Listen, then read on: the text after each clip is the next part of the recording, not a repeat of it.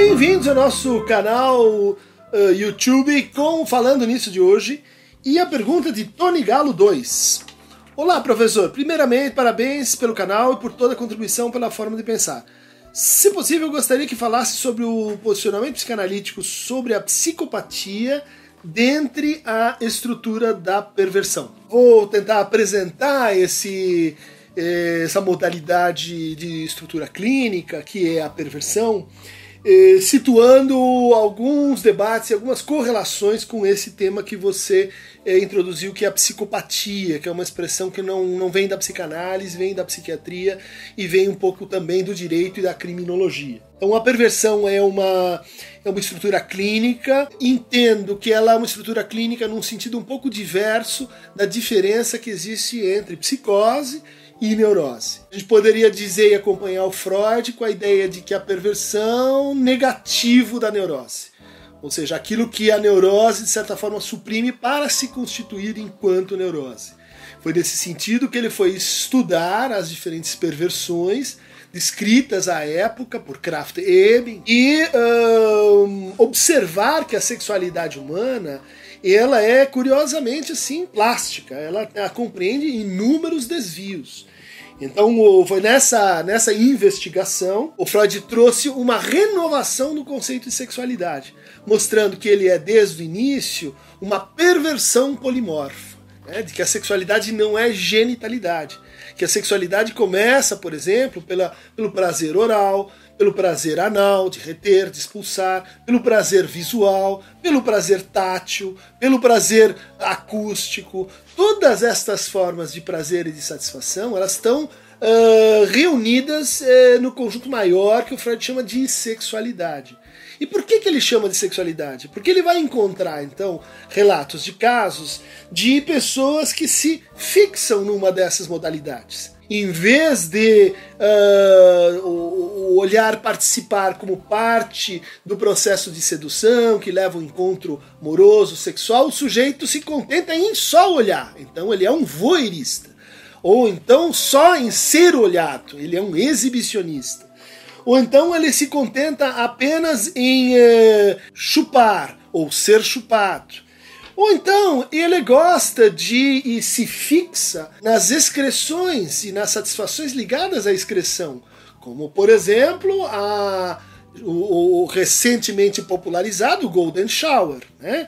Urinar sobre o outro, ver o outro urinando, isso como assim uma fonte de satisfação. Existe a chuva negra, que eu acho que vocês podem imaginar como ela é composta, mas é, é uma variante do Golden Shower e que classicamente a gente inclui então no campo das perversões. A Elizabeth Haldinesco tem um trabalho muito interessante, é a parte obscura de nós mesmos, uma história dos perversos, mostrando como, vamos dizer assim, pessoas que têm formas de satisfação sexual diferentes, né? E, e, e, que, vamos dizer assim, o sujeito se fixa naquilo, não é que aquilo é uma parte mas, uh, do processo, mas ele, ele se contenta com aquilo, mais ou menos assim: olha, eu gozo com botas e eu tenho que aguentar uma mulher que vem junto com as botas, ou, ou um homem que vem junto com as botas. E, o sujeito ele substitui né, a satisfação por, por aquele objeto que é então chamado de fetiche. Elizabeth Aldinesco fala como, descreve como são pessoas que sofrem muito em função dessa diversidade, né? De no seu na sua prática sexual, como não são reconhecidas, como são patologizadas, como são assim eh, tomadas eh, como elementos malditos que são expulsos, que são punidos e assim por diante. Né? Então, vamos dizer assim, essa é uma primeira classe dos, uh, dos, uh, dos perversos, aqueles que se fixam ou que exageram o modo de satisfação. Há um segundo uh, grupo, que também foi estudado por Freud em eh, Três Ensaios para uma Teoria da Sexualidade, que diz respeito àqueles que, que tomam um atalho. Né? Aqueles que deslocam, ou que invertem, ou que dissociam meios e fins. Né? Então aqui a gente teria aquelas pessoas que se satisfazem com plantas ou com animais. Para Freud, eh, pessoas do mesmo sexo, porque isso estava lá nos tratados da perversão daquela época. E aquela que fugiria assim do encontro genital. Então, ele, ele não está orientado para o encontro genital, ele está fora, ele então é chamado de perverso. Mas aí num sentido mais, mais genérico e não só do fetichista. Né? Ele nega a norma sexual, mas não necessariamente a norma uh, jurídica.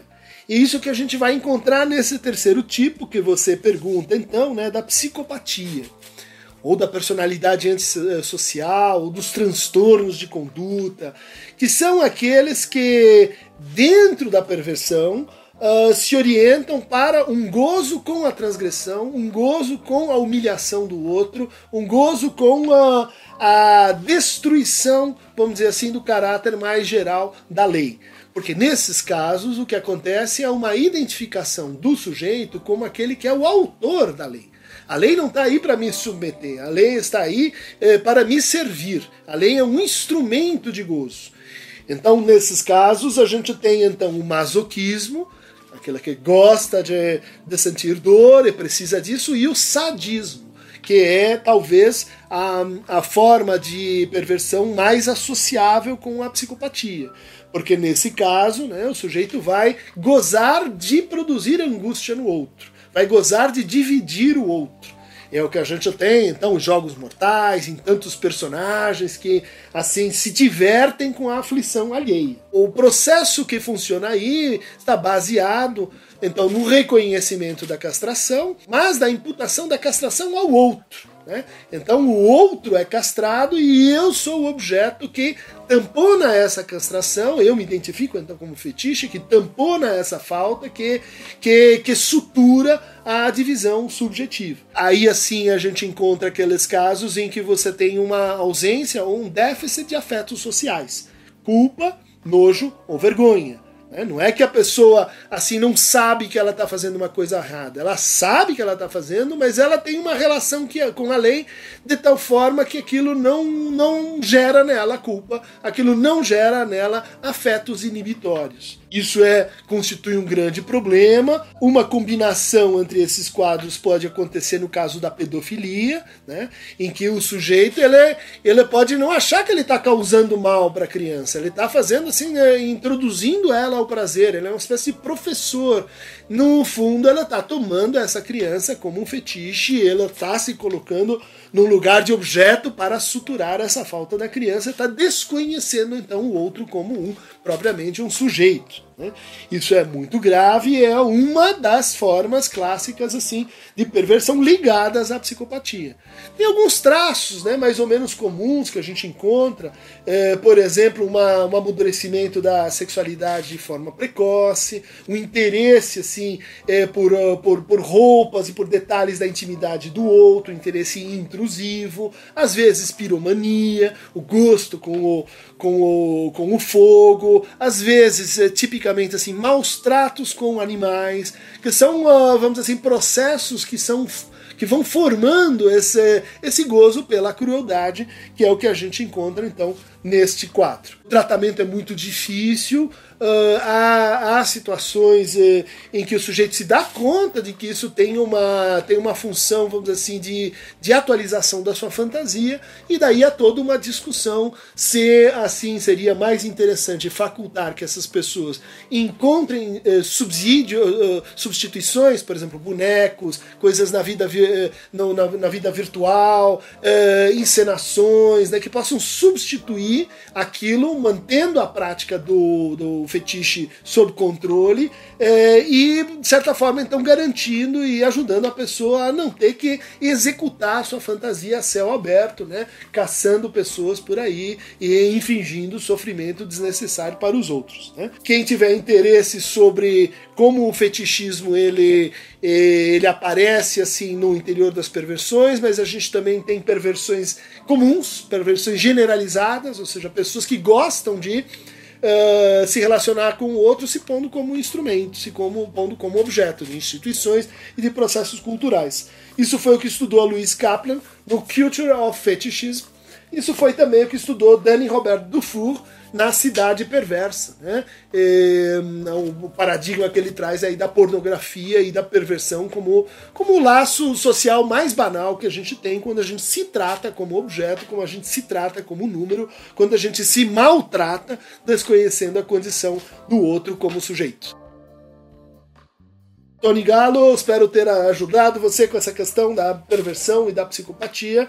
Quem quiser receber mais fragmentos eh, psicopáticos, eh, criminológicos eh, e sádicos, também masoquistas, clique aqui no Aqueronta Movido. E segue a gente lá no Instagram. Outro desses dispositivos semi-perversos que a modernidade trouxe para nós.